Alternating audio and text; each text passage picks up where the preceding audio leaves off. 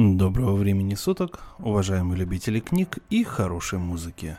С вами очередной подкаст от сообщества в Телеграме Drum Box и на микрофоне для вас, как всегда, зачитывает Валентин Мурко. Ну что же, пятница вместе с группой Depeche прошла удачно, и сейчас я решил вернуться к спецвыпускам, а именно продолжить зачитывать рассказы из литературного выпуска журнала Esquire. Я уже в прошлый вторник опубликовал подкаст, где были зачитаны два крайне любопытных рассказа.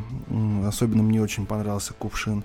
И я думаю, что последующие рассказы вас также не разочаруют. В, в журнале было и есть 8 рассказов, 2 я зачитал.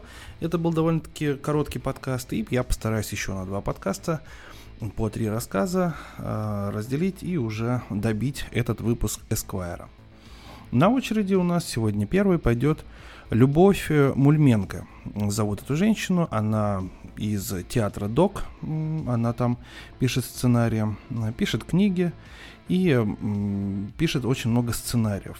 И вот для журнала Esquire она написала рассказ, поэтому я его очень хочу зачитать. Итак, Любовь Мульменко, рассказ «Этот человек». Чего не моргаем? Я же умерла. Я ставлю другое. Я в символическом смысле. Моргай, пожалуйста. Дыши.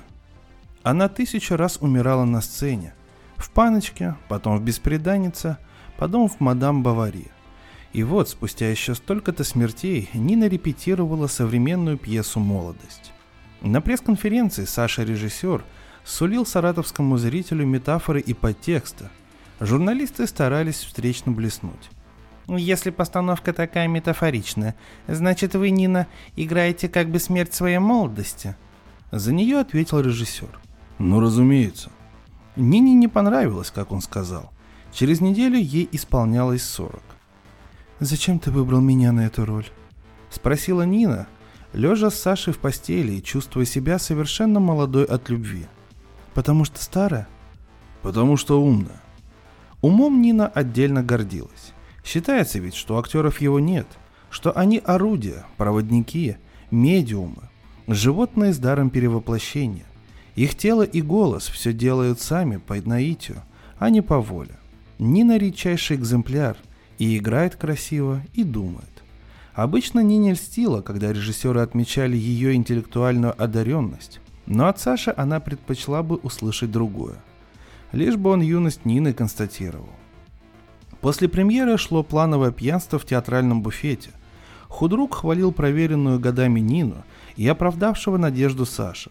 Труппа ходила на ушах, Саша ходил королем, Нина сидела как одинокий человек на вокзале. Как осиротевший провожающий. В спектакле простилась с молодостью, а в жизни вот-вот упустит Сашу в Москву к регулярной жене и нерегулярным актрисам.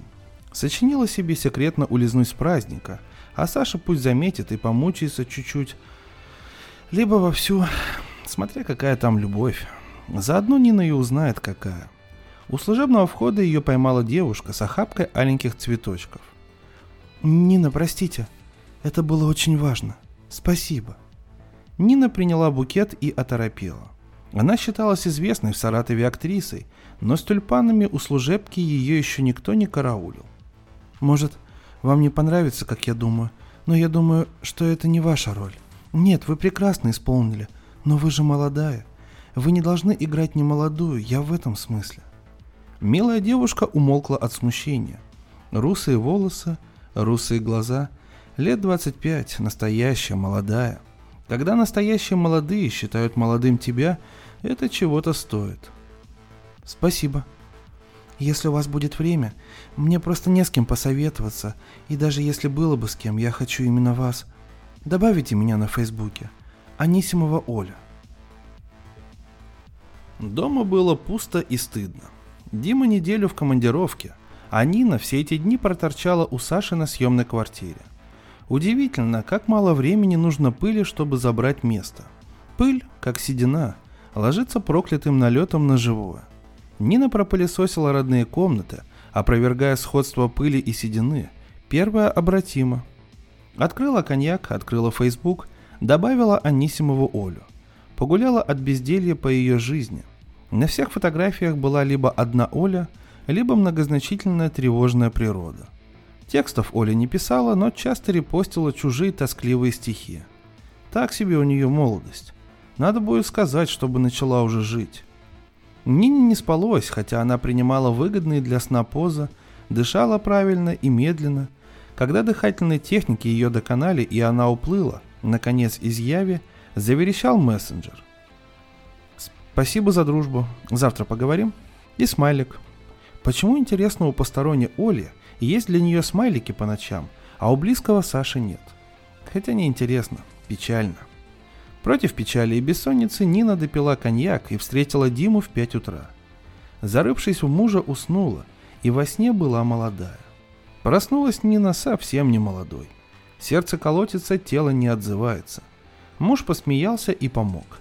Принес питательный бутерброд и много воды. Уехал работать. В полтретьего поступило невыгодное сообщение от Оли. «Все в силе?» «Все, кроме меня», — подумала Нина. Перечитала чат, осознала, что в пять у них назначено в кафе. Можно перенести или можно малой кровью исполнить обещание. Оля, а приезжайте к нам домой, а то мне проблематично в центр. Поняла, жду адрес. Оля привезла вино, молоко любимой женщины. Забыла спросить, вдруг вы не пьете? Я не пью, я спиваюсь, могла бы ответить Нина. Открыла бутылку голубоватого стекла, выбрала самые высокие бокалы. Выстроила мизансцену, Оля усадила у окна, себя напротив. Вошла в образ хозяйки, которая готова выслушать младшую гостью и дать красивый туманный совет. Гостья, хоть и назначила встречу ради важного рассказа о себе, все никак не заговорит. Нина сама повела неловкий вечер.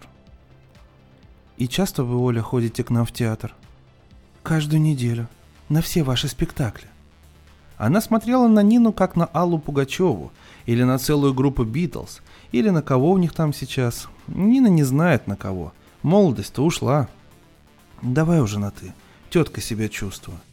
Оля постепенно разморозилась и рассказывает, как полгода назад переехала в Саратов. Из Энгельса после смерти матери.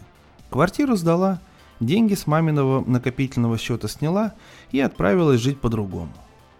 Из-за мамы? Тяжело было там, где ее больше нет. Мы друг друга не любили. Я уехала от одного человека, не от нее. Там была любовь. Зачем уезжать от любви? Этот человек был не свободен. Жена, дети? Жена без детей. И что? И был роман, отношения? Долго были отношения, но... Боялся развестись? Потом у этого человека появилась еще одна другая женщина. Она стала более главной, чем я, хотя я была давнее. Как странно она зовет любовника, этот человек. Рассуждает тоже причудливо. Основная идея Олиного рассказа состояла в том, что этот человек любил единственно ее, Олю, просто плохо себя знал, а Оля-то его знала гораздо лучше. Нину так и подмывала сказать, да с чего ты взяла, что его любовь принадлежит именно тебе? Научи меня, Оля, я тоже хочу так нагло верить. Оля сидела перед ней, такая опечаленная и такая свеженько красивая, неизношенная. Ни венок на ногах, ни носослезок на личике, ни годовых колец на сердце. Боже мой, да просто иди и бери себе будущее, какое угодно, дурочка. Опять Нина подумала одно, а сказала другое. Тебе же нужен был совет? Какой? Что сделать, чтобы этот человек понял, что он любит только меня? Нина засмеялась. Знаешь, Оля, мне тоже нужен такой совет. Можно я ванна? Надолго там засела, лила воду. Нина убрала со стола выпитую бутылку. Время восемь. Пора ее выпроваживать, хорошенького понемножку. Но Оля вернулась с бледным мокрым лицом и объявила. «Я плохо себя чувствую. Полежу чуть-чуть». Когда в половине десятого Дима пришел с работы, она так и лежала на диване лицом в стенку. «Что за мадам?» Благодарная зрительница. «А что с ней?» Нина деликатно разбудила Олю – может, скоро? Нет, нет, не надо скоро. Я просто еще посплю недолго, и все станет хорошо. Это из-за алкоголя. Дима сказал, пусть спит, не жалко. И мадам решили не кантовать. Оставили в гостиной на ночь. Утром Нина открыла глаза и первое, что увидела – Олю. Сидит на стульчике в спальне, читает книжку. Томик Платонова подрезала из семейной библиотеки. «Доброе утро», – сказала Оля, просияв. Дима позавтракал и уехал, а я жду, пока ты проснешься. Кто-то звонил, я сбросила, подумала, пусть выспится. Оля отцепила телефон от зарядки, радушно протянула Нине. Та никак не могла прийти в себя от нарастающей Олиной беспардонности. Проверила список вызовов. Саша, два целых раза, наконец-то. Выйди, пожалуйста, я оденусь. Да я совсем уже пойду. Спасибо за все. Дверь захлопну. У вас же захлопывается. Нина полтора часа выверяла красоту, а Саша явился разобранный и мятый, в той же майке, в которой позавчера пил за премьеру. Прежде всего, они целовались в пустом кафе у официантки за спиной. Это было неблагоразумно и поэтому очень хорошо. «Зачем сбежала? Чтобы волновался?» «Да, но видишь, номер не прошел». «Прошел. Просто обнаруживать свое волнение из-за женщины не педагогично». Нина его еще реплику назад простила. Стало легко. «У нас есть три часа до самолета». Как стало легко, так и перестало. Я съехал с квартиры, шмотки бросил в театре. Выпьем? Зачем? За хорошую новость. Ваш позвал осенью ставить, угадай что. Даму с собачкой. Смешно. Почему? Саша смотрел на нее с открытым недопониманием и не прозревал никаких горьких рифм. Нина обиделась, и тогда он догадался. «А, ну, у нас ведь другая ситуация». «А какая у нас ситуация?» «Ну, не настолько чеховская». Из-за Нины у Саши усложнилось настроение, а он этого не любил. Он любил простоту в себе и в остальных. Решил, вдруг вечер все-таки удастся спасти от неприятной серьезности. И взялся Нину целовать. Нина ему не мешала. Не хотела усугублять тяжесть, а целоваться Сашей хотела. Скоро она открыла глаза и увидела Олю. Как утром в спальне, рефреном. Она сидела за соседним столиком и вежливо смотрела не поцелуй, а меню – Нина позвала. «Оля». Саша понял, что кто-то тут знакомый. Черт, неловко вышло. Не хотела мешать. Привет. Нина пригласила Олю за стол и представила. Вот, пожалуйста, Саша, режиссер твоего любимого спектакля, а вот Оля, поклонница нашего творчества. Саша начал много и остроумно говорить, чтобы все поскорее стало казаться нормальным. «Как ты здесь очутилась?» – спросила Нина. Я подумала, что я хочу кофе и зашла сюда, потому что здесь мы должны были встретиться, но не встретились. Сейчас я передумала. Мне пора домой. Нина встала за Олей. Мне тоже. Саша протянул кокетливо. «Бросайте меня». Оля подтвердила без тени иронии. «Да». Пошли вместе сквозь парк. Оля безжалостно отломала ветку от куста сирени, выбрала пятилистник и съела. Остальное дала Нине. Поищи, мол, и ты свои пять листьев. Нина искала совсем другое. Слова, чтобы начать переговоры, но Оля первая перешла к делу. Не переживай. Я не скажу твоему мужу. Но другие люди могут. Вы слишком опасно себя ведете. А обычно не ведем. Я знала, что у вас с ним что-то. Еще на премьере поняла. Как? Когда вы рядом кланялись, а ты смотрела. Ты такая проницательная, Оля. Да, Наверное, одна я и увидела. Целую весну Нина страдала от невозможности поговорить о Саше с живым человеком. Теперь этот человек возник. Этот человек. Ха. Ну а что? Терять нечего.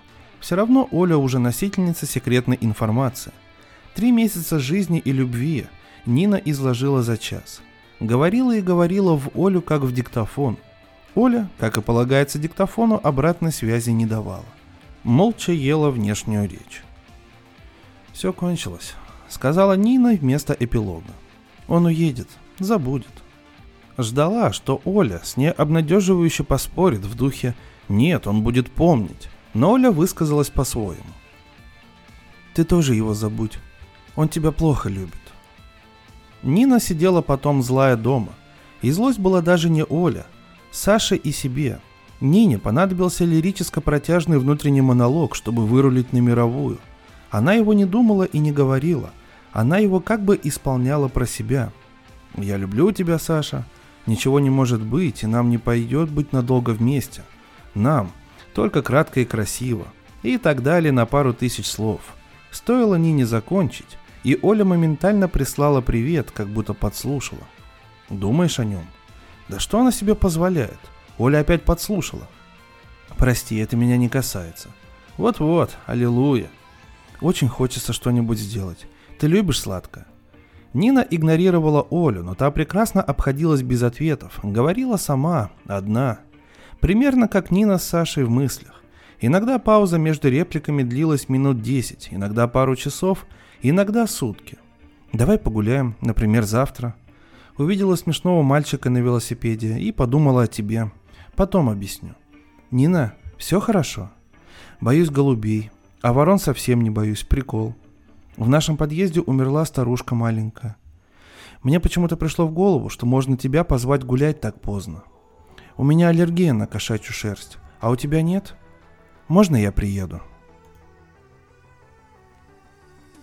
В ночь на сорокалетие Нине приснилось, что она лежит в гробу и качается в нем, как на качелях. Она и наяву делала так 20 лет назад в паночке. Друзья говорили, пошли позырим Нинку и летающий гроб – Молодую Нину совсем не смущала необходимость дважды в неделю рядиться в саван и укладываться в черный ящик на алый атлас.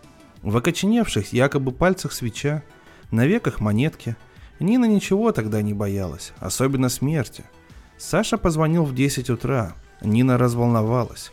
Неужели первым поздравит? Ну что то девочка, сильно это опасно. Что? Мужу не сольет? Говорит, что нет. Будем надеяться. Замолчал, вздохнул, не знал, чем продолжить. Скучаю.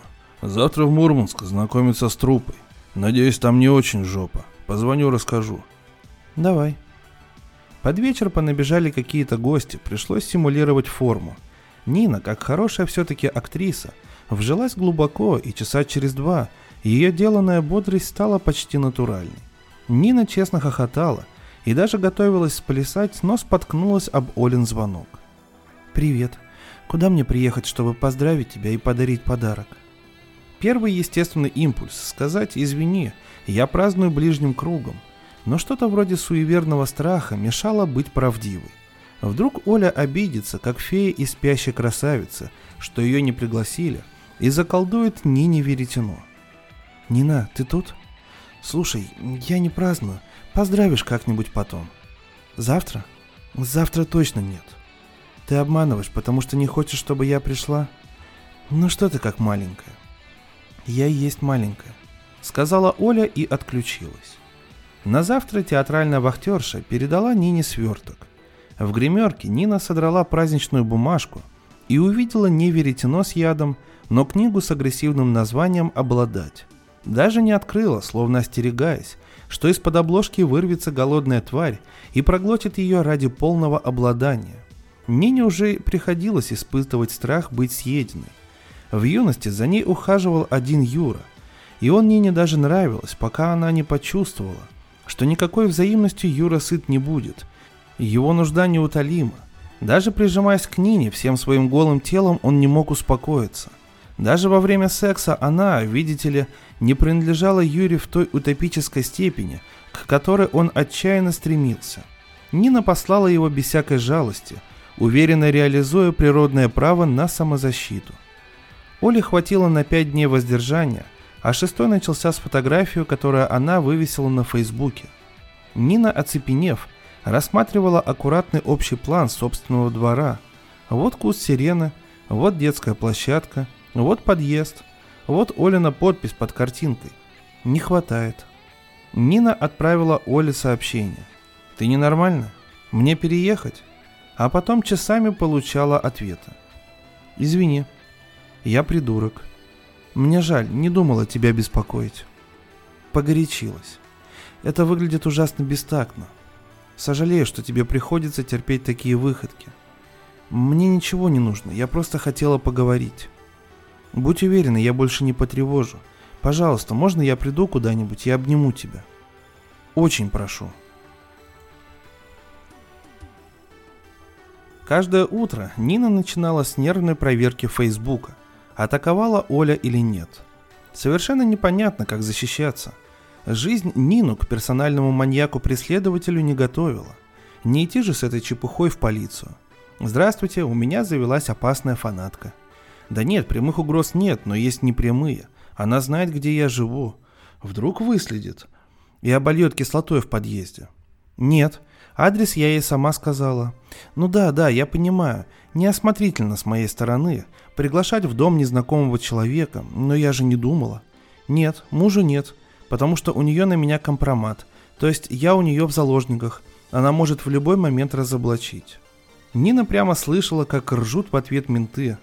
Фанатка, компромат, заложники. Чокнутая актриса Саратовского драмтеатра возомнила себя голливудской знаменитостью со знаменитыми проблемами. А что если Оля все-таки не безумица, а просто такая сильная любовь? Влюбилась и назначила Нину следующим этим человеком.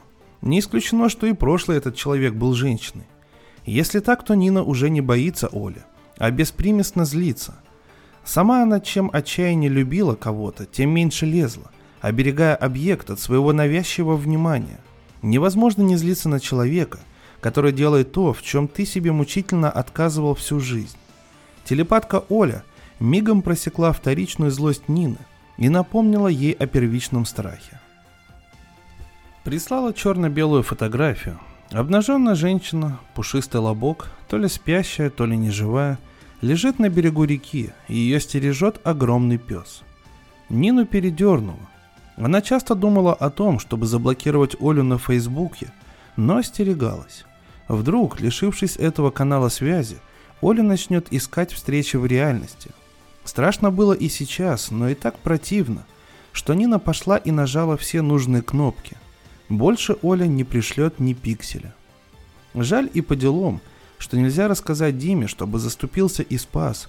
Дима мог бы, он настоящий спасатель. За это его Нина и полюбила. Сейчас, в неожиданной, хотя бывает ли другая, опасности ранее и подлинное чувство к мужу вдруг воскресло. Нине так остро захотелось быть откровенной и невредимой именно с ним. Рука об руку, судьба о судьбу. Господи, да если бы не ее, Нины, вероломство, то так и было бы. А идиотского сюжета один на один с Олей не было бы. Сама виновата. Вечером Дима уехал по служебным делам в Энгельс, а Нина легла смотреть сериал про адюльтера. По сюжету героиня Люся Исполнилось 40, но выглядела она неправдоподобно упруго. Нина полезла из ревности в Википедию и проиграла. Актрисе целых 42. Глядя на человека, Нина всегда рассматривала его возраст. Искала улики, делала ставки. Однажды в филармонии через несколько рядов от нее сидели два женских затылка, одинаково изящных и белых, но было ясно, их разделяет лет 10 земного стажа. Хозяйка младшего затылка – как будто в любую секунду готова была вспорхнуть, сорваться с места. Она была в режиме быстрого реагирования, приятного волнения и чуткого ожидания. Готовность жить и участвовать в жизни, лететь или бежать на сомнительный ее зов, с одной стороны, а с другой избыток сил, благодаря которому последовать импульсу ничего не стоит. Все это и создавало особый фон молодости. В дверь грубо позвонила. И еще раз, и еще десять очередью. Нина не шелохнулась. Она никогда не открывала, если не ждала гостей. Пускай решат, что дома никого. Обычно парой звонков дело ограничивалось. А этот человек жал кнопку долго, интенсивно. Вроде бы Нина в родных стенах, герметично упакована против внешней угрозы. Но в этом и ужас. Ужас осажденной крепости. Даже умереть ты свободен, а выйти нет. Нина распахнула окно – Всю жизнь она прожила при этом окне, в этой семейной квартире. Когда в пятом классе проходили пожары по ОБЖ, Нина взглянула на свой дом по-новому, в контексте срочной эвакуации. Дано. Третий этаж с видом на березовую рощу. Решение. Если ловко прыгнуть, ухватишься за дерево, повиснешь как на турнике и спустишься по стволу на землю. Но время прошло, удачное толстое плечо у березы спилили, и сейчас вариант всего один – с нелепой промежуточной высоты выбрасываться из окна на перелом руки, ноги, спины. Звонки прекратились. Прекратился и Нинин столбняк. Снова может думать. Оля, это же ты была. Сто процентов ты. Вот сука. Надо тебе, сука, позвонить. Поймать с поличным. Надо? Да нельзя. Чтобы ты поняла, что я терпела, пока вопил звонок, что я затаилась от тебя. Нина выждала полчаса, разблокировала Олю и написала. Мы вернулись домой, а соседка сказала, что какая-то девушка очень долго звонила нам в дверь. Не ты? Не так уж и долго. Утром Нина обнаружила под дверью две растоптанные ветки сирени. Имеется в виду ритуально черный букет на могилку, или образ проблемной надломленной пары, или сирень и значит непосредственно сирень в память о той совместной парковой прогулке. От любой версии Нину тошнит. Снились чудовищные понятные вещи. Дима все узнал, или Оля ее задушила, или она сама задушила Олю, чтобы не узнал Дима, или смесь. Снилось даже, что Оля Димина любовница, которую он навещает под командировочным прикрытием. Нина боялась спать и нарочно не ходила в сон, как в кино, к которому не готова. Похудела на 3 кило и стала выглядеть моложе, но даже это не искупало. Дима спрашивал, что с тобой творится. Нина отвечала, ты меня любишь? Конечно, но творится-то что? Ничего, я тоже тебя люблю. Если любишь, скажи, где моя рубашка серая и маленький шампунь? Ты опять поехал? Да. Надолго? Нет, два дня. Энгельс? Энгельс. А вдруг Оля и правда Димина любовница из Энгельса? И в Саратов переехала из-за него, и Нину преследуют тоже поэтому. Нина пыталась вспомнить в деталях, как отреагировал Дима, когда увидел Олю, лежащей на их семейном диване. Не с подозрительной ли беспечностью – может, Дима спал с Олей и бросил, а она от горя решилась рассудка, ну или не лишилась, а талантливо имитирует. И вот с такой оригинальной стороны зашла через Нину. Изобретя эту гипотезу, Нина в каком-то смысле успокоилась. Когда понимаешь или хотя бы подозреваешь Олин мотив, осаду выносить гораздо легче. Все лучше, чем хаос и иррациональные, непросчитываемые бездны. Любая, пусть даже ужасно, зато поддающаяся логическому разбору правда. Где правда, там уверенность. Нина уверенно проводила мужа в Энгельс и поплелась сидеть на вступительных экзаменах. Сначала она на отрез отказалась быть куратором актерского курса. И идти на тренерскую работу – это так не молодо.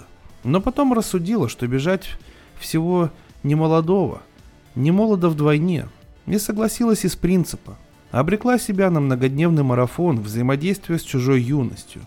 Юные все шли и шли, декламировали стихи и прозу, а Нина постоянно отвлекалась на мысли о том, как у них светится кожа, какие остренькие подбородки, какие распахнутые глаза, как они свободно вертят личиком, беззаботно, потому что никакой ракурс его не испортит. Абитуриенток было раза в два больше, чем абитуриентов. Лучше б наоборот, мужская молодость Нину не оскорбляла. «Сколько еще?» – спросила Нина в перерыве у декана. «Тринадцать человек». «Сто тридцать минут потерпеть. Но ничего. На два часа плюс обсуждение у Нины хватит сил». Когда в аудиторию вошла следующая соискательница, силы разом закончились. Анисимова. Она стояла перед комиссией в светлом хлопковом чем-то, нежная, как невеста. «Пожалуйста, Ольга, что вы нам прочтете?» Сейчас как даст Цветаеву, сто процентов. Андрей Платонов. Рассказ Афродита. Читает и читает, третья минута пошла. Пугающе хорошая память у девушки. Нина разыскивала в платоновском тексте, выбранном Олей, тайное послание и кое-что находила. Достаточно бывает чувствовать любимого человека постоянным жителем своего сердца.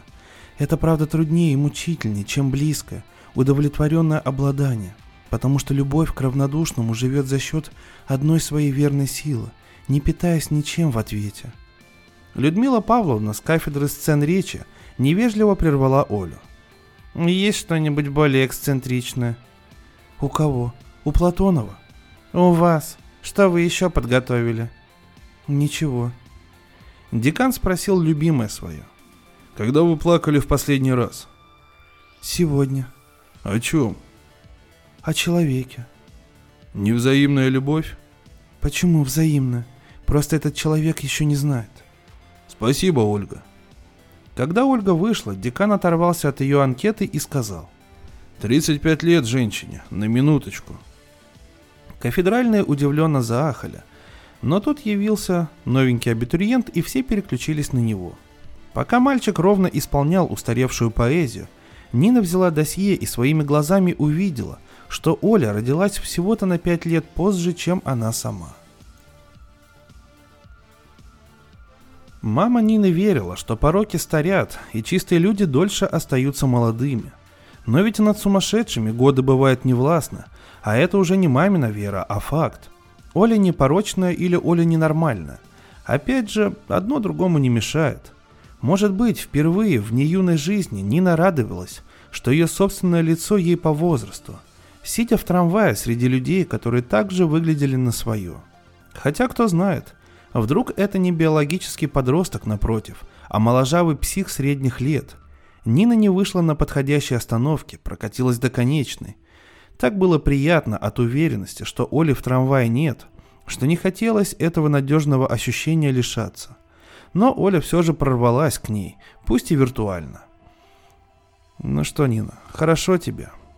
«Черт, забыла перезабанить». «Пи... Это твои действия, Оля. Остановись. Отправить, добавить в список блокировки». Оля оказалась проворнее карательных механизмов Фейсбука, и Нина успела получить ее ответ. «Лучше бы мы с тобой умерли». Нина возвращалась домой долгим обходным путем, тянула время.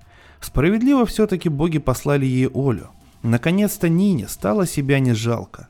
Я лживая, трусливая, пустая. Надо позвонить Диме и сказать, что оба мы заврались. Надо позвонить Саше и сказать, что я люблю его. Надо позвонить Оле и попросить, чтобы поскорее меня уже убило. Больше звонить некому. У Нины дух захватывало от собственной честности или храбрости. Она завернула во двор и безошибочно определила Олину спину. Оля дежурила у подъезда в беленьком парусящем платье. Мысли пошли новые, другие, панические. Лучше убить Олю или лучше спрятаться, чтобы не быть убитой? Нина отсрочила себе выбор, метнулась в сиреневые кусты. Затаилась, сидя там на корточках. Стало тяжело дышать. Неужели аллергия на сирень? Неужели молодость? Правда, все. Неужели я умираю сама по себе без Олиной помощи? Не приходя в сознание, Нина написала мужу в очередную командировку. «Я тебе изменяю. Не прощай. Я тоже твое не прощу». И вырубила телефон. Ей сильно захотелось к маме, но раз мамы нет на свете, то хотя бы просто домой. Буднично так пройти вдоль родной панельки, спокойно открыть подъездную дверь магнитным ключом – с другой стороны, желание физически уничтожить Олю тоже никуда не девалось. Взять да и убить. Чтобы никогда больше не сидеть в кустах с заячьим сердцем, не вздрагивать от звонка в дверь или в интернет, или от фотографии мертвой дамы с собачкой. Но если убьешь, сядешь. Мы же не хотим таких последствий. Ладно, не убить, избить. Она представила себе, как бьет Олю по роже с размаху, до крови из носа, и до того прекрасное было видение, что Нина испугалась. У нее никогда раньше не получалось ударить живого человека. Даже в школе на стрелках за трансформаторной будкой. Могла бы, а не била. Договаривалась. Но с Олей невозможно договориться. Я ее ударю. Фантазировала Нина. Сильно очень ударю, чтобы Оля тоже стало ужасно, как мне из-за нее – Вмажу как следует и скажу, какого хера ты делаешь в моем дворе и в моей жизни? Пошла вон, мразь. По асфальту ее буду возить лицом до кровавого мяса. Нина вышла из защитных кустов во двор, как в открытый космос. И стабильным, злым шагом к ней, к врагу. Лицо у врага было умиленное, как у прихожанки на службе. Нина встала бесстрашно близко. «Ты спишь с моим мужем?» «Дима, этот человек, нет. Так бесплатно, так привольно Оля дался ответ, что Нина поверила. Ты лесбиянка? Ты хочешь, чтобы я была этим человеком? Я не лесбиянка. У Нины закончились вопросы. Точнее, версии закончились. Стояли как две дуры. Это пад. Заговорила дура Оля. Я не сплю с Димой, но у него есть женщина. Могу рассказать, хочешь? Нет. Хочу, чтобы тебя не было. Чтобы умерла? Кровавый задор покинул Нину. Она смотрела на Олю и видела, что не сможет ее лицом об асфальт, да и вообще ничего не сможет. Что тебе надо? Оля улыбается и мотает головой. Трахнуть, убить, свести с ума. Что? Ничего. Оля больше не улыбается. Зачем ты это делаешь со мной? Какая причина? Не смей мне говорить, что нет причины. Оля не вынесла и побежала. На хорошей спортивной скорости. Нина даже подумать не успела, а тоже уже бежит, без мыслей, тем более без решений. Преследует, чтобы припереть к стенке, чтобы добиться, чтобы вынуть из Оли понятный ответ, чтобы было с чем жить. Здравый смысл догнал Нину раньше, чем она, Олю. Ответа, говорит, не найдешь. Не трать ты Джоули, побереги нейрона. Пожалей минуты. Нина послушно остановилась посреди соседнего двора. Там тоже росла и влияла, и наверняка кому-то мешала сирень. Безо всяких причин. Ну, такой, мне кажется, получился типично женский рассказ. Э, очень мне понравилось, как э, когда вот только-только началось повествование, автор нас э, ну, наводила на линию, что вот эта вот девушка, она является либо любовницей мужа, либо женой любовника главной героини. Потом нас плавно перевели на тему вечного противостояния поклонников и знаменитостей, и в обратке вывелось это все-таки вот на первоначальную тему. Поэтому, в принципе, рассказ, э, ну, довольно-таки нетипичный для Drum Box, но в целом мне понравился за свою какую-то нелинейность и неплохое описание того, как женщины э, также стареют, как и мужчины, и какой у них бывает иногда, ну, не то чтобы кризис среднего возраста, а просто как протекают эти процессы. Как мне кажется, автору удалось хорошо передать этот возраст. Ну что же, дорогие друзья, мы продолжаем. Ну что ж, дорогие друзья, продолжаем. И следующий рассказ, который я сегодня хочу зачитать, принадлежит перу англичанину японского происхождения Кадзуо Исигура. Один из самых титулованных писателей в мире на данный момент. Он получил Нобелевскую премию в прошлом году, и Букеровская премия у него есть. И сегодня я зачитаю его рассказ, который называется лето после войны, и я думаю, что нетрудно будет догадаться, какому эпохальному военному событию в жизни Японии посвящен этот текст. Итак, Кадзуо Исигура «Лето после войны». Что-то вроде рваного одеяла. Я не мог толком разглядеть в вечерних сумерках, застряла высоко в кроне дерева и мягко колыхалась на ветру. Другое дерево упало и придавило кусты. Все вокруг было усыпано листьями и сломанными ветками. Мне вспомнилась война, те горести и разруха, которые я видел в последние годы, и я молча смотрел в сад, слушая объяснения бабушки о налетевшем утром на Кагасиму тайфуне. За несколько дней сад привели в порядок – Рухнувшее дерево привалили к стене, которой он был обнесен, и туда же сгребли все ветки с листвой. Только тогда я впервые заметил дорожку из одиночных камней.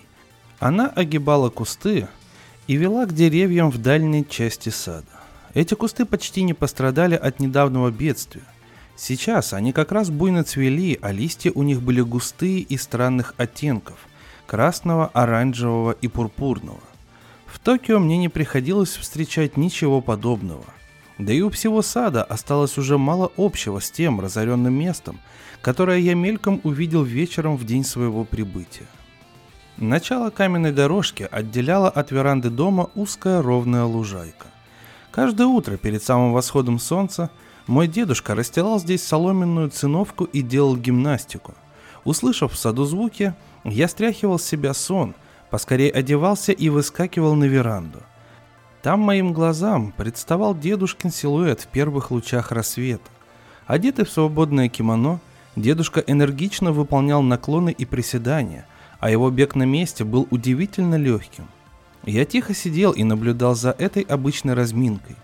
Спустя некоторое время солнце заглядывало через ограду в сад и разбрасывало по отполированным доскам веранды яркие блики. Наконец дедушкино лицо суровело, и он принимался за тренировку дзюдо. Быстрые повороты, фиксированные позы и, лучше всего, имитация бросков, каждый в сопровождении короткого вскрика. Я живо представлял себе невидимых противников, атакующих его со всех сторон, только ради того, чтобы беспомощно рухнуть на землю. Никто не устоял бы перед такой доблестью. В конце каждой тренировки дедушка пробегал по каменной дорожке в дальний угол сада, к самому большому дереву у стены. Встав перед деревом, он на несколько секунд замирал в абсолютной неподвижности. Затем, резко вскрикнув, кидался на него, как будто в попытке перебросить через бедро. Он повторял это нападение раза четыре или пять, всякий раз начиная с нескольких секунд безмолвного созерцания, словно таким способом рассчитывал застать дерево врасплох. Когда дедушка уходил в дом переодеваться, я выбегал в сад и пробовал повторить движения, которые только что видел. Заканчивалось это выдумыванием затейливых сценариев, включающих в себя эти движения, разнообразных вариаций одного и того же сюжета. Все они начинались с того, как мы с дедушкой идем вечером домой по улице за Кагасимским железнодорожным вокзалом. Из темноты появляются чьи-то фигуры, так что мы невольно останавливаемся. Их вожак выступает вперед. Он явно выпил лишнего, поскольку язык у него заплетается, и требует отдать деньги – Дедушка тихо отвечает, что они должны позволить нам пройти, иначе у них будут неприятности. Из тьмы вокруг несутся смешки, гнусные, издевательские. Мы с дедушкой обмениваемся спокойными взглядами и занимаем позиции спина к спине. Тогда они нападают. В несметном количестве со всех сторон. И здесь, в саду, я разыгрывал их уничтожение. Как дедушка и я, безупречно скоординированная пара, обезвреживаем их одного за другим. Под конец мы неторопливо обводили глазами кучу поверженных тел. Потом дедушка кивал, и мы шли дальше. Разумеется, мы не выказывали неподобающего восторга и по пути домой ни словом не упоминали о случившемся. Иногда посреди такой битвы приходила Нарико, служанка дедушки с бабушкой, и звала меня завтракать.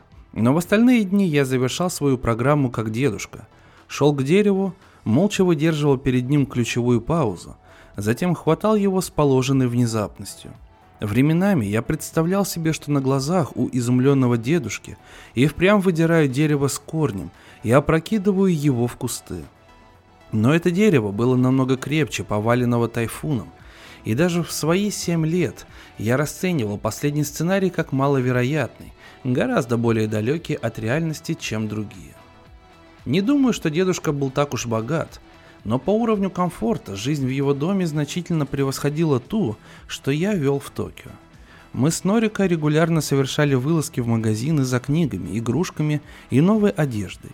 А еда, по нынешним меркам довольно обычная, была настолько разнообразной, что многие блюда я попробовал тогда впервые. Дом тоже казался просторным, хотя одна сторона его была совсем разрушена и непригодна для обитания. Как-то под вечер, вскоре после моего приезда, бабушка устроила мне экскурсию, чтобы показать картины и декоративные украшения во всех комнатах. Увидев картину, которая мне нравилась, я всякий раз спрашивал, «Это дедушка нарисовал?» Но под конец, хотя картин в доме было много, и мы осмотрели вроде бы их все, выяснилось, что среди них нет ни одного творения моего дедушки. Но я думал, что Отзи был знаменитым художником. Где же его картины? Может быть, ты проголодался? И Тира-сан. Картины Одзи. Принеси их сейчас же. Бабушка посмотрела на меня со странным выражением. Интересно. Могу предположить, что эта тетя Итира рассказала ему о дедушке. Что-то в ее тоне заставило меня смолчать. Интересно, что еще рассказала Итира его тетя? Да-да, мне очень интересно. Она просто сказала, что Одзи был знаменитым художником – Почему здесь нет его картин? А что еще она тебе сказала? И Тира-сан. Почему здесь нет его картин? Ответь. Бабушка улыбнулась. Наверное, убрали. Поищем их в другой раз. Но твоя тетя говорила, что ты и сам умело обращаешься с карандашами и красками. Настоящий талант, так она мне и сказала. Если ты попросишь своего дедушку Итира-сан, думаю, он сочтет честью дать тебе несколько уроков. Мне не нужен учитель. Извини, я только предложила. А теперь Может быть, ты все-таки проголодался? Сложилось так, что дедушка стал помогать мне даже без моей просьбы. Однажды в жаркий день я сидел на веранде, пытаясь нарисовать что-то акварельными красками. Выходило плохо, и я уже хотел с досады скомкать бумагу, но тут на веранду вышел дедушка, положил рядом со мной подушечку и сел. «Продолжай, Тира, не обращай на меня внимания». Он наклонился, чтобы взглянуть на рисунок, но я прикрыл его плечом. «Ха, ладно», — с усмешкой сказал он. «Посмотрю, когда закончишь».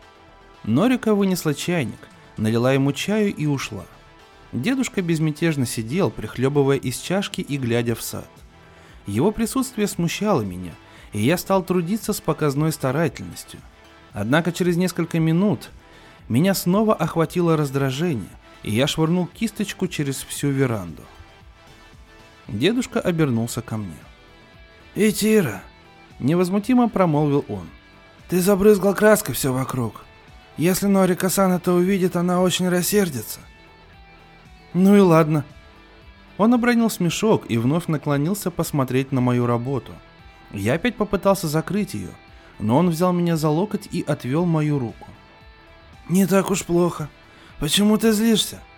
«Отдай, я его порву», он поднял рисунок повыше, продолжая его разглядывать.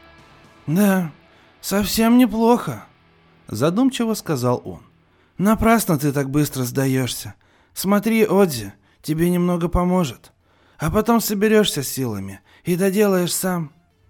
Кисточка отлетела довольно далеко, и дедушка встал, чтобы сходить за ней. Подняв кисточку, он дотронулся до ее кончика легким, словно исцеляющим жестом, Затем вернулся и сел снова. С минуту он внимательно изучал кисточку взглядом, потом окунул ее в воду и коснулся двух-трех красок. А потом одним плавным движением провел мокрой кисточкой по моему рисунку, и за нею остался след из крошечных листиков. Блики и тени, прогалины и лиственная гуща – все одним плавным движением. «Ну вот, а теперь соберись и доделай», я прикинулся, что ни капельки не удивлен, но при виде такого чуда мой энтузиазм не мог не разгореться с новой силой. Дедушка возобновил свои прежние занятия, потягивание чая и созерцание сада, а я попробовал воспроизвести то, что сейчас увидел. Мне удалось лишь нанести на бумагу с десяток толстых мокрых полос. Дедушка заметил это и покачал головой, решив, что я сознательно уничтожил свой рисунок. Сначала я думал, что дом, куда меня привезли, пострадал от тайфуна, но вскоре узнал, что главное разрушение он получил в ходе войны. Дедушка потихоньку восстанавливал самую плохую часть дома, однако тайфун снес деревянные леса и уничтожил почти все результаты его усилий за последний год. Не выказав никакого огорчения, дедушка продолжал трудиться упорно и неторопливо. В первой неделе после моего прибытия это отнимало у него по 2-3 часа ежедневно. Иногда к нему приходили помощники, но в основном он работал один, пилил и стучал молотком. Я видел, что он никуда не спешит. В доме и без того хватало места. К тому же ремонт все равно не мог бы продвигаться быстрее, поскольку с материалами тогда было туго. Порой какой-нибудь коробки гвоздей или куска древесины нужного сорта приходилось ждать по несколько дней. В поврежденной части дома использовалась только одна комната – банная. Окна этого голого помещения с бетонным полом и канавками для стока воды смотрели на пятачок с козлами и щебенкой, так что казалось, будто находишься не в самом доме, а в пристройке к нему.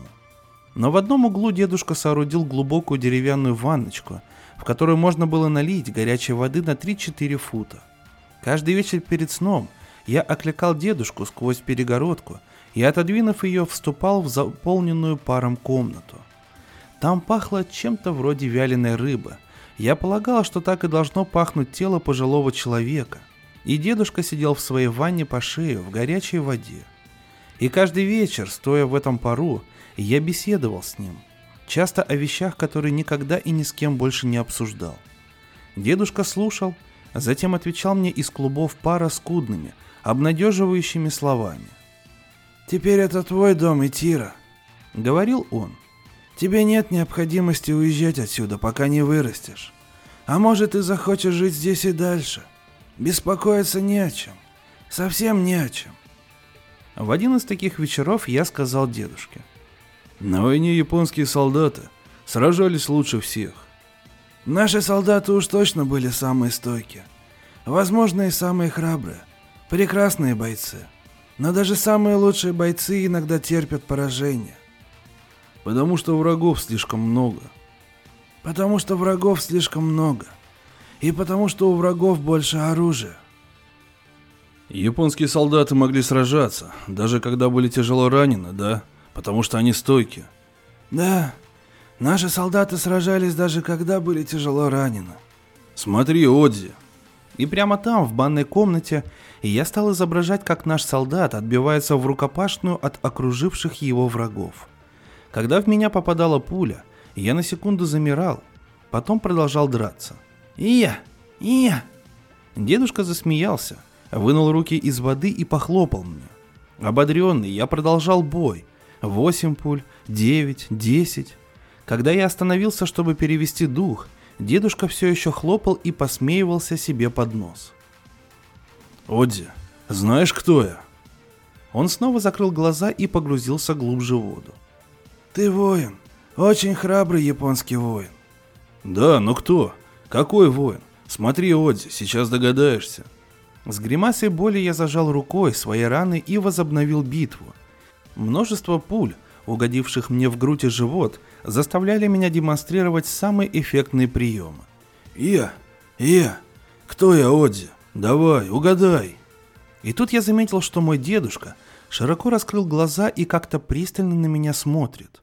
Он смотрел на меня сквозь пар, как на привидение, и по моей спине пробежал холодок. Я остановился и тоже стал смотреть на него. Потом его лицо смягчилось улыбкой, но странное выражение в глазах не пропало. «Ну хватит», — сказал он, снова оседая в воду. «Слишком много врагов. Слишком много». Я все не шевелился. «В чем дело, Итира?» — спросил он, усмехнувшись. «Что ты вдруг так затих?» Я не ответил. Дедушка опять закрыл глаза и вздохнул. «Какая ужасная вещь война, Итира!» Устало сказал он. «Ужасно. Но ничего. Теперь ты здесь, это твой дом. Не о чем беспокоиться». Как-то вечером в разгар лета я пришел ужинать и увидел на столе дополнительный прибор. Бабушка негромко сказала. «У твоего дедушки гость, они скоро закончат». Некоторое время мы с бабушкой и Нарико сидели за столом и ждали. Когда я стал проявлять нетерпение, Нарико велела мне не шуметь. «Господин только что приехал, надо же дать людям поговорить». Бабушка кивнула. Думаю, после такого долгого перерыва им многое нужно сказать друг другу. Наконец появились дедушка с гостем. Это был человек, наверное, лет сорока. Я тогда плохо умел определять возраст взрослых. Крепкий и невысокий, с такими черными бровями, как будто их нарисовали тушью. За едой они с дедушкой говорили много о прошлом. Иногда называлось какое-нибудь имя, и дедушка повторял его с серьезным кивком. Вскоре за столом возникла торжественная атмосфера. В какой-то момент бабушка стала поздравлять гостя с новым назначением, но он перебил ее. «Нет, нет, госпожа, вы очень любезны, но торопиться не к чему. Решение еще вовсе не принято». «Но как вы сказали?» — вмешался дедушка. «У вас нет реальных соперников. Вы гораздо лучше всех остальных подходите на этот пост». «Вы чрезвычайно добры, сенсей но решение еще не принято. Я могу только ждать и надеяться. Будь это несколько лет назад, я замолвил бы за вас словечко. Однако нынче мое мнение едва ли имеет вес. Нет, нет, сенсей, воскликнул гость. Вы к себе крайне несправедливы. Человека ваших достоинств следует почитать всегда. Тут у дедушки вырвался смех, который мне показался странным. После ужина я спросил бабушку. А почему он называет Одзи сенсей? Когда-то этот господин был учеником твоего дедушки, самым талантливым. Когда дедушка был знаменитым художником, Да, господин и сам прекрасный мастер, один из самых выдающихся учеников твоего дедушки. С приездом гостя я почти лишился дедушкиного общества, и это меня раздражало. Последующие дни я избегал приехавшего, насколько мог, и вряд ли обменялся с ним даже парой слов. Затем, как-то после обеда, я подслушал разговор, который состоялся на веранде. На верхнем этаже дедушкиного дома была комната в западном стиле с высокими стульями и столами. Балкон ее выходил на сад, а веранда была двумя этажами ниже. Я играл в этой комнате, и до моих ушей уже некоторое время доносились голоса. Потом что-то привлекло мое внимание, может быть перемена тона, я вышел на балкон и прислушался. Вскоре мне стало ясно, что дедушка и его гость не могут прийти к соглашению. Речь шла о каком-то письме, которое гость просил дедушку написать. «Подумайте сами, сенсей», — говорил гость. «Разве в этом есть что-нибудь дурное? Очень долго мне казалось, что моя карьера завершена. Конечно же, сенсей не захочется видеть, как мешает мне бремя того, что случилось в прошлом. Ненадолго наступило молчание. Потом гость заговорил снова. «Пожалуйста, сенсей, не поймите меня неправильно. Я по-прежнему горжусь тем, что мое имя связано с вашим. Мне нужно всего лишь удовлетворить комиссию. Больше ничего». «Так вот, почему вы приехали со мной повидаться?» В дедушкином голосе звучала скорее усталость, чем гнев. «Вот зачем вы приехали после такого долгого перерыва. Но почему вы хотите лгать о себе? Вы сделали то, что сделали, с блеском и достоинством. Даже если это была ошибка, мужчина не должен лгать о себе. Но вы, наверное, забыли, сенсей. Помните тот вечер в Кобе? После банкета в честь Киноситы Сана. В тот вечер вы рассердились на меня, потому что я имел дерзость с вами не согласиться. Разве вы не помните, сенсей? Банкет в честь Киносита? Боюсь, что не помню. О чем мы поспорили? Я смелился намекнуть, что школа выбрала неверный курс. Неужели вы не помните, сенсей? Я сказал, что не стоило бы использовать наши таланты таким образом, и вы очень на меня рассердились. Неужели вы этого не помните, сенсей? Снова наступило молчание. Ах, да. Наконец обронил мой дедушка. Теперь вспомнил. Это было в пору китайской компании. Переломное время для всей страны. С нашей стороны было бы безответственно продолжать работать, как прежде. Но я всегда был не согласен с вами, сенсей. И так верил в свою правоту, что даже сказал вам это в лицо. А теперь я прошу вас только подтвердить комиссии, что так оно и было. Просто сообщить, какого мнения я придерживался с самого начала. И признать, что я не побоялся открыто выразить свое несогласие. В этом ведь нет ничего дурного, правда, сенсей? Настала очередная пауза, а потом дедушка сказал. «Вы многое получили благодаря моему имени, когда оно было в почете. Теперь, когда мир изменил свое отношение ко мне, вы должны мужественно принять все, что с этим связано». Некоторое время внизу молчали, а затем раздались шаги и скрип задвигающейся перегородки. За ужином я искал приметы раздора между дедушкой и гостем, но они вели себя друг с другом безупречно вежливо. А вечером, в наполненной паром банной комнате, я спросил дедушку. «Одди, почему ты больше не рисуешь?» Сначала он помолчал, потом сказал. «Когда ты рисуешь свои картины, и все складывается не слишком хорошо, ты иногда сердишься, так? Хочешь порвать их, и Одзи приходится тебе останавливать. Такое бывает, верно?» «Да», — сказал я и выжидательно умолк. Глаза его закрылись, голос стал медленным и усталым. «Примерно так же случилось и с твоим дедушкой. Он делал свое дело не очень хорошо, и потому решил с ним расстаться. Но ты всегда говоришь мне, чтобы я не рвал картины. Всегда заставляешь меня их закончить. Это правда. Но ты ведь еще совсем юный, Тира. Ты можешь стать гораздо лучше. Следующим утром я вышел на веранду смотреть на дедушку, когда солнце уже заметно поднялось. Не успел я сесть, как сзади послышались шаги, и появился наш гость, одетый в темное кимоно. Он поздоровался со мной, но я смолчал. Тогда он засмеялся и прошел мимо меня к краю веранды. Дедушка увидел его и прекратил свои упражнения. «А, так рано встали. Надеюсь, это не я разбудил вас». И дедушка нагнулся, чтобы скатать подстилку. «Вовсе нет, сенсей. Я прекрасно выспался. Но, пожалуйста, не бросайте за меня свое занятие. Нарика-сан говорила мне, что вы делаете это каждое утро, зимой и летом. Просто поразительно. Нет-нет, прошу вас. Я был так восхищен, что пообещал себе встать сегодня пораньше и увидеть это своими глазами. Я никогда не простил бы себе, если бы из-за меня сенсей нарушил свой распорядок. Прошу вас, сенсей. В конце концов, дедушка неохотно возобновил разминку. Бег на месте. Однако почти сразу остановился и сказал. «Благодарю вас за терпение, но на сегодня, пожалуй, хватит». «Ну, сенсей, этот юный господин будет разочарован. Я слышал, он обожает смотреть, как вы тренируете дзюдо. Не так ли, Итира-сан?» Я притворился, что не слышал. «Один день легко можно и пропустить», — сказал дедушка. «Пойдемте в дом, скоро завтрак». «Но я тоже буду разочарован, сенсей. Я хотел бы еще раз насладиться вашим мастерством. Помните, когда однажды вы пробовали обучить меня дзюдо?» «Правда? Кажется, что-то такое я припоминаю».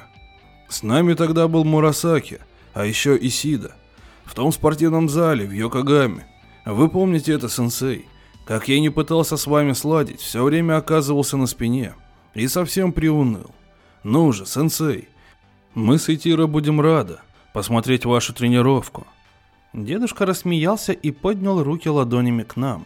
Он стоял на своей циновке и выглядел довольно неуклюже. «Ну что вы, я уже давным-давно не тренируюсь по-настоящему». «Знаете, сенсей, во время войны я и сам стал неплохим специалистом в этом деле. У нас было много занятий по рукопашному бою. С этими словами гость искоса взглянул на меня. «Не сомневаюсь, что в армии вам дали хорошую подготовку», — ответил дедушка. «Как я и сказал, я стал неплохим специалистом, и все равно, вздумая я снова напасть на сенсея, меня наверняка ждала бы та же судьба, и я очутился бы на спине в мгновение ока». А они оба засмеялись. Не сомневаюсь, что вы прошли отличную подготовку. Повторил дедушка. Гость снова повернулся ко мне, и я увидел, что он улыбается одними глазами, причем как-то странно. Но в схватке с таким опытным мастером, как сенсей, вся эта подготовка едва ли мне пригодилась бы. Уверен, моя судьба оказалась бы в точности такой, как в том спортивном зале. Дедушка по-прежнему стоял на циновке. Тогда гость сказал. «Прошу вас, сенсей, не обращайте на меня внимания. Тренируйтесь так, как если бы меня здесь не было. Нет-нет, на сегодня достаточно. И опустившись на одно колено, дедушка принялся скатывать сыновку. Гость оперся плечом о столбик веранды и посмотрел в небо. Мурасаки, Исида. Кажется, это было так давно. Он говорил словно бы сам собой, но достаточно громко для того, чтобы дедушка мог его услышать а дедушка все еще убирал циновку, повернувшись спиной к нам. «Их всех уже нет», — продолжал гость. «Только вы да я, сенсей. Похоже, из той поры больше никого не осталось». Дедушка на мгновение замер. «Да», — сказал он, не оборачиваясь. «Да, это печально». Эта война была такой пустой тратой сил, такой огромной ошибкой. Гость не сводил взгляда с дедушкиной спины. «Да, печально», — тихо повторил дедушка. Я видел, что он уперся глазами в клочок земли перед собой, рядом с наполовину скатанной циновкой. В тот же день после завтрака гость уехал, и я больше никогда его не встречал. Дедушка говорил о нем неохотно и рассказал мне лишь то, что я уже знал. Но я кое-что выведал у Норика. Я часто ходил с ней по магазинам, и как-то раз, когда мы отправились за продуктами, спросил. «Норика, что такое китайская компания?» Она явно решила, что я интересуюсь этим из чистой любознательности, поскольку принялась отвечать мне терпеливо и обстоятельно, как отвечала на вопросы вроде «Куда лягушки пропадают зимой?». Еще до Тихоокеанской войны, объяснила она, японская армия провела ряд более или менее успешных операций в Китае. Я спросил, было ли там что-нибудь не так, и она впервые посмотрела на меня с подозрением. Нет, ничего особенного. Однако в то время об этом вели много споров. А теперь некоторые говорят, что если бы наша армия не двинулась вглубь Китая, то и большой войны не было бы. Тогда я снова спросил, не поступила ли наша армия плохо, напав на Китай. Норика ответила, что ничего особенного плохого в этом не было, но спорили тогда жарко. От войны ведь столько бед. Теперь это всем известно. Лето шло своим чередом, и дедушка проводил со мной все больше и больше времени. Так много, что почти бросил ремонтировать пострадавшую часть дома. Благодаря его поддержке мой интерес к живописи и рисованию перерос в глубокую увлеченность. Он брал меня с собой на прогулки, там мы садились на солнышке, и я рисовал цветными карандашами. Обычно мы уходили куда-нибудь подальше от людей, например, на склон холма с высокой травой и чудесным видом, или на верфь, или в окрестности какой-нибудь новой фабрики. Потом ехали домой и в трамвае просматривали сделанные мною за день наброски. Наши дни все еще начинались с того, что я выходил на веранду смотреть, как дедушка тренируется. Но теперь мы добавили к обычной утренней программе кое-что новое. Закончив серию упражнений на циновке, он подзывал меня. «Давай-ка, иди сюда. Проверим, может, сегодня ты стал покрепче».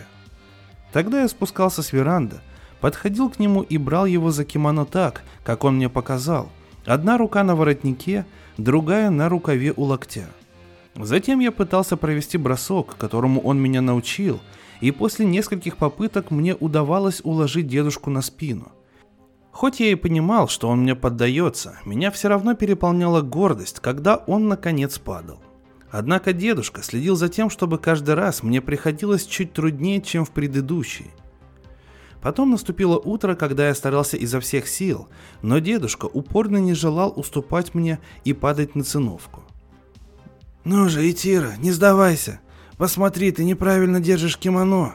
И я изменил захват. «Хорошо, теперь попробуй снова». Я повернулся и попробовал еще раз. «Почти получилось но ты должен как следует поработать бедром. Отзи большой человек. Одними руками не справишься. Я попробовал еще. Дедушка никак не падал. Обескураженный, я отпустил его. Нет, нет, Итира, не сдавайся так легко. Хотя бы еще разок. Сделай все правильно. Вот так, да. Видишь, я беспомощен. А теперь бросай. На этот раз дедушка не оказал никакого сопротивления – я прокинулся через мою ногу на циновку. Он лежал на спине с закрытыми глазами. «Ты нарочно», — угрюмо сказал я. Дедушка не открывал глаз.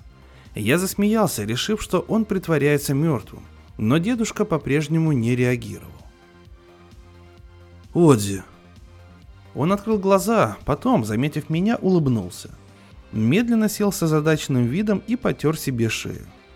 «Ну вот, это хороший бросок. Он дотронулся было до моего локтя, но рука его тут же вернулась обратно к шее. Потом он обронил смешок и встал на ноги. Пора завтракать. Разве ты не пойдешь к дереву?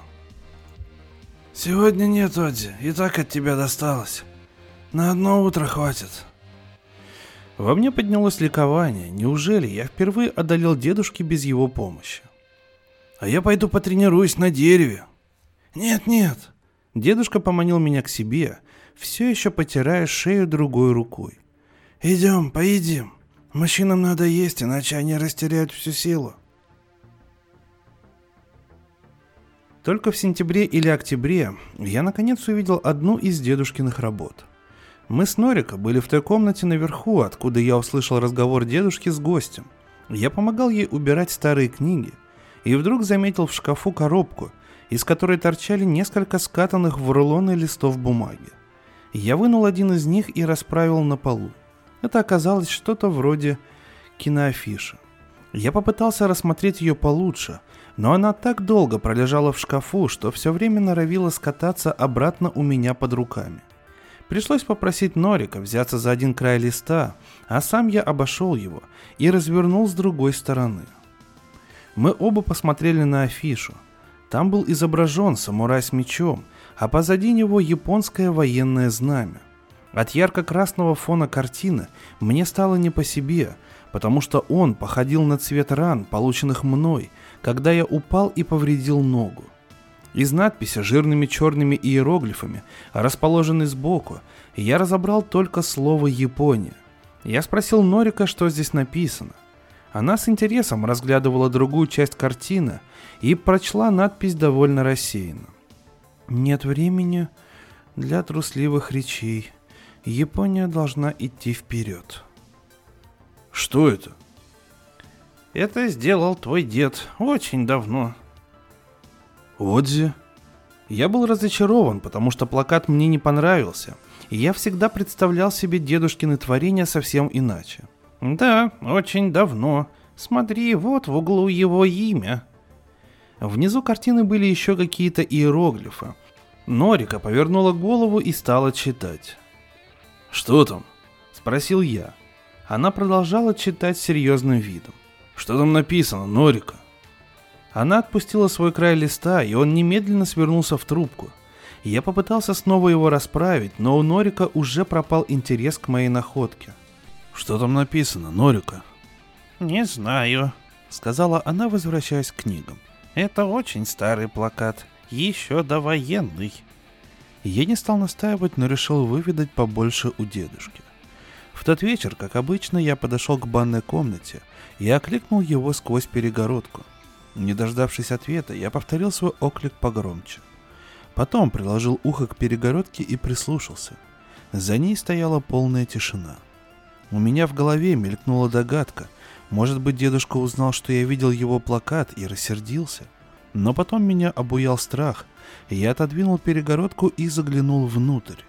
В комнате было полно пара, и сначала я не мог ничего разглядеть. Потом увидел, что у дальней стены дедушка пытается вылезти из ванны. Сквозь пелену пара я различал плечо и локоть руки, на которую он оперся, чтобы вытащить свое тело из воды. Лицо его было опущено и почти касалось края ванны. Он был абсолютно неподвижен, как будто тело вдруг перестало ему повиноваться и замерло в одном положении. Я подбежал к нему. «Отзи!» Дедушка не шевелился. Тогда я дотронулся до него, но осторожно, боясь, что его рука подломится и он рухнет обратно в воду. «Одзи! Одзи!» Тут в комнату вбежала Норика, потом бабушка. Одна из них отодвинула меня, и обе стали возиться с дедушкой. Я хотел помочь, но меня все время отстраняли. Наконец они с большим трудом извлекли дедушку из ванны, после чего мне было велено покинуть комнату. Я ушел к себе и стал прислушиваться к поднявшейся в доме суматохе. За стенами звучали голоса, которых я не узнавал, а всякий раз, когда я приоткрывал дверь и пытался выйти, кто-нибудь сердито приказывал мне вернуться в постель. Я долго лежал без сна. В течение следующих дней мне не разрешали видеться с дедушкой, и он не появлялся из своей комнаты. Каждое утро в дом приходила медсестра и оставалась до вечера. На свои вопросы я всегда получал один и тот же ответ. Дедушка болен, но скоро поправится. В этом нет ничего неестественного. Все иногда болеют.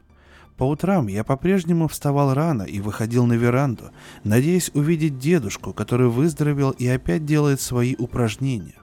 Обнаружив, что его нет, я все равно не терял надежды и оставался в саду до тех пор, пока Норика не звала меня завтракать. Потом, как-то вечером, мне сказали, что можно зайти к дедушке в комнату. Меня предупредили, что наша встреча будет недолгой, и когда я вошел, Норика сидела рядом со мной, словно была готова тут же вывести меня, если я сделаю что-нибудь неуместное. Медсестра сидела в дальнем углу, и в комнате сильно пахло химикалиями. Дедушка лежал на боку, он улыбнулся мне, шевельнул головой, но ничего не сказал. Я чувствовал формальный характер свидания, и это меня сковывало. Наконец я решился. «Оди, скоро тебе будет лучше». Он снова улыбнулся и снова молча. «Вчера я нарисовал клен. Он здесь, со мной. Я оставлю его тебе». «Дай посмотреть», — негромко попросил дедушка. Я протянул ему рисунок. Он взял его и повернулся на спину. Норика рядом со мной беспокойно пошевелилась. Молодец. Хорошая работа. Норика быстро наклонилась и забрала листок. Оставь у меня. Он поможет мне поправиться. Норика положила рисунок около него на татами, потом вывела меня из комнаты. Одна за другой шли недели, но мне больше не разрешали навещать дедушку. Каждое утро я по-прежнему просыпался в надежде найти его в саду, но не находил, и дни мои стали длинными и пустыми.